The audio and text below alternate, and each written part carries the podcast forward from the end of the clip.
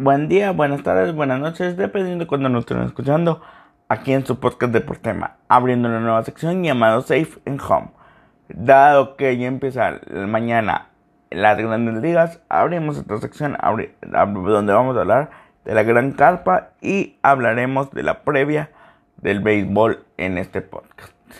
Buenas, bueno, mi nombre es Rodrigo Cervantes y aquí comenzamos. Y sí, después de un no tan largo periodo vacacional que tuvieron de octubre a marzo que se abrieron nuevamente los, los, bueno, febrero los entrenamientos primaverales, la gran carpa vuelve mañana, primero de abril, y aquí tenemos una previa.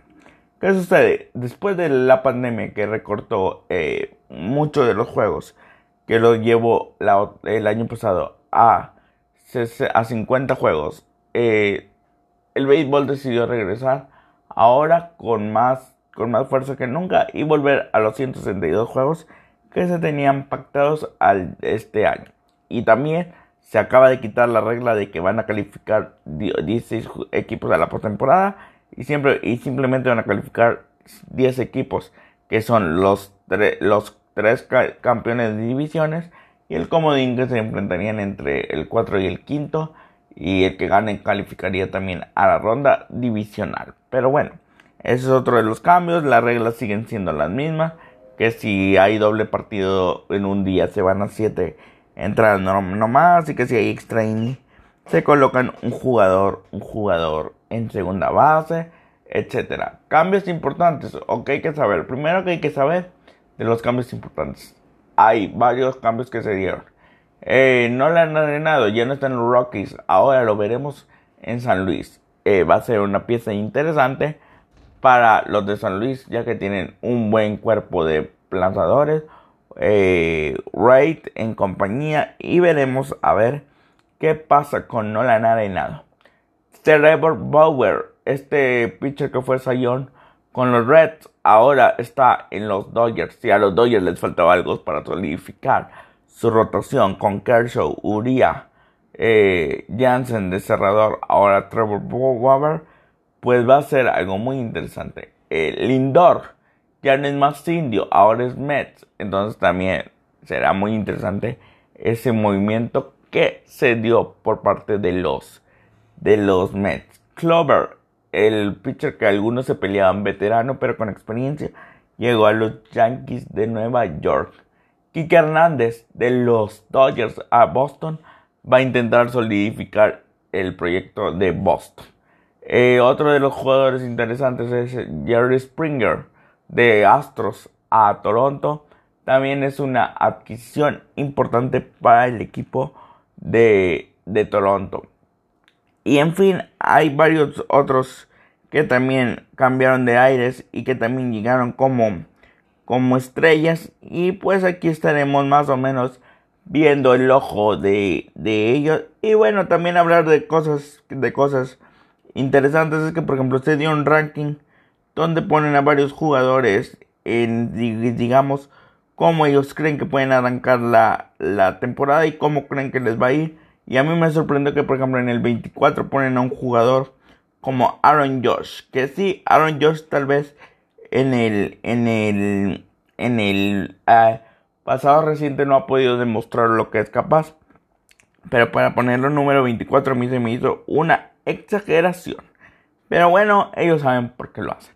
El primer lugar de esta lista es eh, Mike Trout, este jugador que tiene las 5 las cinco, las cinco especificaciones de un buen jugador, que es batear, correr, atrapar, lanzar y, y robar base. Entonces es algo muy interesante lo de este jugador. En otro de los cambios importantes es Snail, Blake Snail, este jugador que era el as de los de los Toronto, que perdón, de los Tampa Bay Rays se va a San Diego, al igual que Yu Darvish, de que se va de los Cubs a San Diego. Estos San Diegos están intentando formar un equipo bueno en cuanto a pitcher se refiere. Entonces veremos a ver qué pasa y veremos a ver qué sucede. Pero bueno, eh, interesante. Ahora equipos como tal, hay que ver. En el este de la americana están, digamos, alguien que siempre es favorito, que son los Yankees de, los, de, de Nueva York. Eh, que tienen una buena rotación entre, entre lo que es Clover, entre lo que es Cole y entre lo que es Domingos Germán. Si se concentra y está para el béisbol, es una muy buena rotación. Y bueno, eh, se mantiene, eh, Aaron Josh sigue, Stanton sigue, LeMahieu sigue, Ball va a estar una, un mes fuera, pero cuando regrese también va a ser poderoso. Pero eso sí, estos Yankees ya no se pueden dar el lujo de no buscar el anillo 28, de no ser campeones. Porque como dice una canción, los baby boomers ya no son tan, tan baby. Entonces ya es momento de que la organización de Cashman logre el triunfo, el título. Vámonos ahora con Boston en esa misma oh, este. Lamentablemente Boston está en reconstrucción y por ejemplo adquieren a Kike Hernández, pero por ejemplo el, el pitcher venezolano Vázquez se lesiona y va a estar fuera eh, varios tiempos. Al igual que Say, entonces ya son dos ases que están fuera. Y por ejemplo va a iniciar el, el juego inaugural Eboldi, algo que no tenían presupuestado. Veremos también hay un mexicano ahí. Velázquez, también hay un mexicano en los Yankees que es Luis César. Veremos a ver qué sucede con ellos, pero Sí, está complicado, sobre todo para Boston. Y César tuvo una inconsistencia la temporada pasada. Esperemos y poco a poco vaya mejorando. Ahora, si hablamos del este de la americana, no podemos dejar a los Mets que se están poco a poco intentando reforzar bien. Y pues tienen a lo que es eh, Lindor, que es un buen pues, jugador, un buen jugador boricua. Y veremos a ver ¿Qué pasa? Es la adquisición, digamos, una de las más importantes. Eh, si hablamos del pitcher eh, de Grom, también es algo muy llamativo que hay que, hay que ver, que ha dado buenas temporadas. Kike Alonso, no se diga Kike Alonso lo que termina, Pete, Pete Alonso, perdón, Pete Alonso lo que ha hecho. Y pues entonces también es algo muy interesante lo que pueden dar los, los Met. Ahora si vamos un poco más a, a fondo en esa división del este, vemos a los que fueron los campeones hace dos años, que fueron los de Washington, los nacionales de Washington con sus pitchers Shea Scherzer, con sus pitcher Starbucks y, y su ofensiva oportuna de Juan Soto y compañía. Antes de irme a otra división, se me olvidó decir que, pues lamentablemente para los Tampa Bay Rays, se les pudo acabar la suerte, porque aunque llegaron a la Serie Mundial el año pasado, pero no tienen Snail. Y en realidad Snail era gran parte de la confianza que tenía el equipo, porque era un pitcher 100% seguro. Pero bueno, veremos a ver qué pasa. Vámonos al oeste de la americana, donde pues el que ha dominado en los últimos años son los Astros de Houston. Ya el año pasado ya no tenían esas señales robadas y como que llegaron lejos, pero de repente los promedios de sus jugadores bajaron sorprendentemente cuando se descubrió todo esto.